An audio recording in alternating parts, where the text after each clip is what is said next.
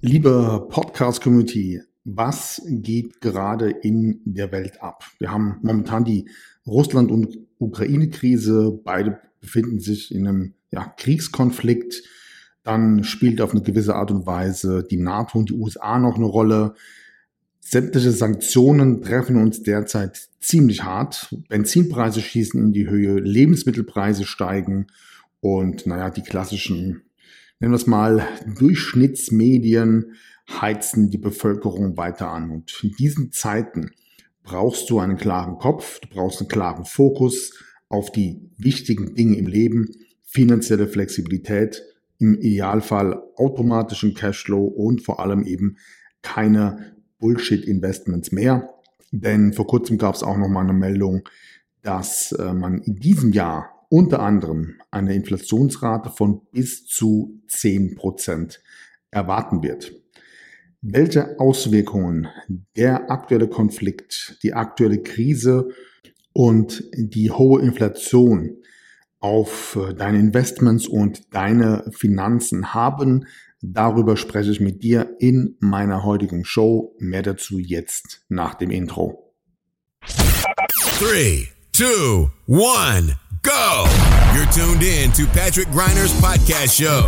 Your best investment. Get the most powerful advices for your personal success, your money, and your future investments. Follow Patrick on his Facebook fan page and ask him all your personal questions. He will give you valuable recommendations answered live right in the show from his networking partners, which are some of the most successful entrepreneurs, speakers, coaches, and business personalities in Europe. So get ready for your personal and financial breakthrough and enjoy this upcoming show. Liebe Podcast-Community, herzlich willkommen zu einer neuen Ausgabe meiner Show Deine beste Investition. Mein Name ist Patrick Greiner. Ich freue mich, dass du heute wieder dabei bist.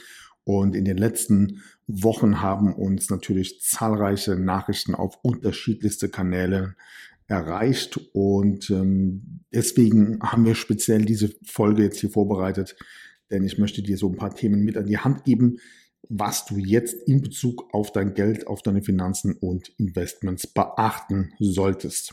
Good morning, this is your wake-up call. Schauen wir uns mal gerade die Ausgangssituation der meisten an. Viele haben ihre Gelder in klassischen privaten Altersvorsorgeprodukten, Investmentdepots, Immobilien und so weiter.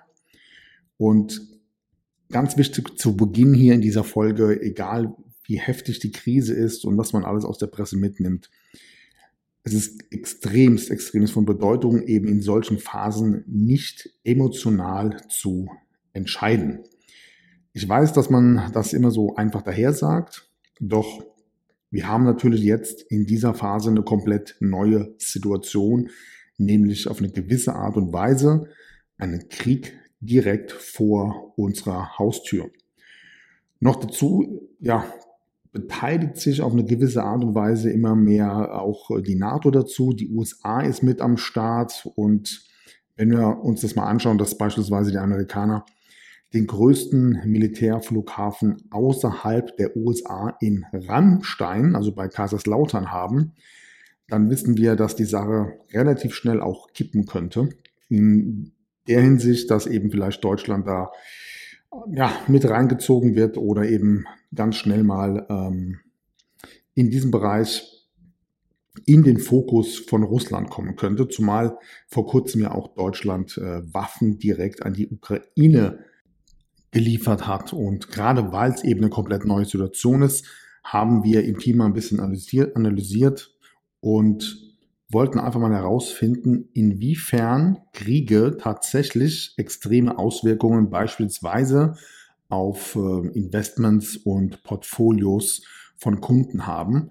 Und da kamen einige spannende Daten heraus. Unter anderem haben wir einfach mal recherchiert, dass es natürlich seit Anfang 1910 weltweit dauernd immer wieder irgendwo irgendwelche Kriege gegeben hat. Alleine die USA hat seit 1945 bis heute insgesamt 40 solcher Kriege geführt. Und was mich an dieser Sache am meisten interessiert hat, war die Antwort auf folgende Frage, nämlich wann schlägt so ein Krieg auf die internationale Wirtschaft tatsächlich ein und zwar so sehr, dass es tatsächlich zu, zu einem Börsencrash beispielsweise kommt. Und ähm, bevor du hierzu die Antwort in der Podcast-Folge von mir erhältst, möchte ich dir gerne jetzt in dieser, nennen wir es mal, gefährlichen Kriegssituation drei Grundregeln an die Hand geben, wie du jetzt speziell eben mit deinem Portfolio, mit deinem Vermögen umgehen solltest. Regel Nummer eins lautet, du solltest stets Investmentreserven bereithalten. Und zwar insbesondere dafür, wenn es zukünftig zu deutlichen Kursrückgängen kommt.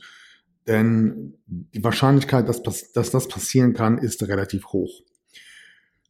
Regel Nummer zwei lautet, du solltest dein Portfolio überwiegend jetzt breit streuen. Und breit streuen bedeutet jetzt in dem Fall, wenn du beispielsweise in ETFs investiert bist, wie den MSCI World, den S&P 500, den Eurostox und den DAX, dann kannst du in dem Bereich erst einmal nicht viel falsch machen.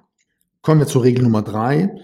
Und hier geht es eher um das Bewusstsein, dass einzelne Aktien immer ein komplett anderes Risiko haben als eben, nennen wir es mal, internationale Indizes. Und mehr möchte ich dazu gar nicht sagen als dass natürlich das Risiko mit einzelnen Aktien in Krisensituationen deutlich größer ist, als wenn du jetzt einfach in unterschiedlichste ETFs investiert bist. Schauen wir uns mal den Punkt an, was steuert prinzipiell eigentlich auch die Finanzmärkte, damit wir dafür einfach mal ein gewisses Gefühl haben. Und hier gibt es zwei wesentliche Punkte. Erstens, das jeweilige Anlageverhalten der Investoren ist sehr entscheidend. Vielleicht kennst du die Situation bei sogenannten Panikverkäufen an der Börse. Darauf folgt meistens eine Kettenreaktion und die Kurse gehen meistens extremst nach unten. Und zweitens, die ja, jeweilige Funktionalität der Ertragskraft der Weltwirtschaft. Oder ja, anders ausgedrückt, gibt es aufgrund solcher dramatischen Krisen ein, ein Umbruch oder ist eine Neujustierung tatsächlich notwendig? Beispiel die Lehman Brothers Krise 2008, der Bankcrash. Da gab es ja zum Beispiel eine komplette Neuausrichtung der gesamten Bankenwelt. Und wenn wir uns das mal bewusst machen, dann fällt uns wahrscheinlich auf, dass ähm, bisher eigentlich der Crash durch diese Russland- und Ukraine-Krise ähm, ausgeblieben ist. Und die Antwort auf die Frage, warum das so ist, ist relativ einfach. Schauen wir uns hierzu gerne mal die Top 20 Unternehmen der Welt an. Und von diesen Top 20 nenne ich jetzt einfach mal 10 Stück, wie beispielsweise Apple, Microsoft, Amazon, Google, Tesla, Facebook, Nvidia, Nestle, Samsung und Visa Card. Und wie du jetzt gerade festgestellt hast, ist hier Russland eben nicht vertreten. Genau genommen ist es sogar so, dass die russische Wirtschaft weniger als zwei Prozent vom internationalen BIP ausmacht. Also BIP steht für Bruttoinlandsprodukt. Das heißt, das Bruttoinlandsprodukt wiederum ist der Gesamtwert aller Güter, Waren und Dienstleistungen, die während eines Jahres innerhalb der Landesgrenze einer Volkswirtschaft als Endprodukt hergestellt wird. Und mehr als 90 Prozent der Exporte von Russland sind eben sogenannte Rohstoffe. Und das merken wir jetzt gerade ja auch unter anderem am Benzinpreis. Wobei man natürlich auch bedenken muss, dass der deutsche Benzinpreis zumindest, dass hierbei zum Beispiel mehr als 60 Prozent Steuern, Kosten und sonstige Abgaben mit enthalten sind. Wenn wir die jetzt mal runterrechnen, dann wäre der Benzinpreis mehr oder weniger in einem komplett anderen Verhältnis. Kommen wir nochmal ganz kurz zum Thema Exporte von Russland in Bezug auf das Thema Rohstoffe. Alleine Amerika, Großbritannien und die EU kaufen täglich Rohstoffe im Wert von 700 Millionen Dollar eben aus Russland. Und jetzt haben wir ja vor kurzem in der Presse gelesen, dass unter anderem Russland beispielsweise vom sogenannten SWIFT-Bankensystem ausgeschlossen wurde. Was jedoch die wenigsten wissen oder was in der Presse auch nicht so dargestellt wurde, war, dass das nicht die Transaktionen bezüglich der tatsächlichen Rohstoffe betrifft. Warum? Ganz einfach, weil sich die Länder damit ja komplett selbst schaden würden. Und genau aus dem Grund ist aus unserer Sicht auch ein internationale, eine internationale Weltwirtschaftskrise eben nicht absehbar.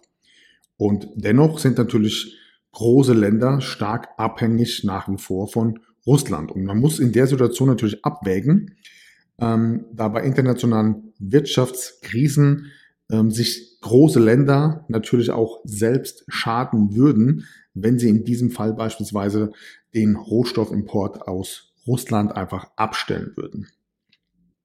Kommen wir mal zum Thema Portfolio Management. Wie sollte man in solchen Situationen, in solchen Krisen sein Portfolio managen? Und hierzu gibt es ein, ein Zitat von Rothschild, ob man das jetzt mag oder nicht, spielt jetzt erstmal keine Rolle. Aber Rothschild hat mal gesagt, kaufe, wenn die Kanonen donnern.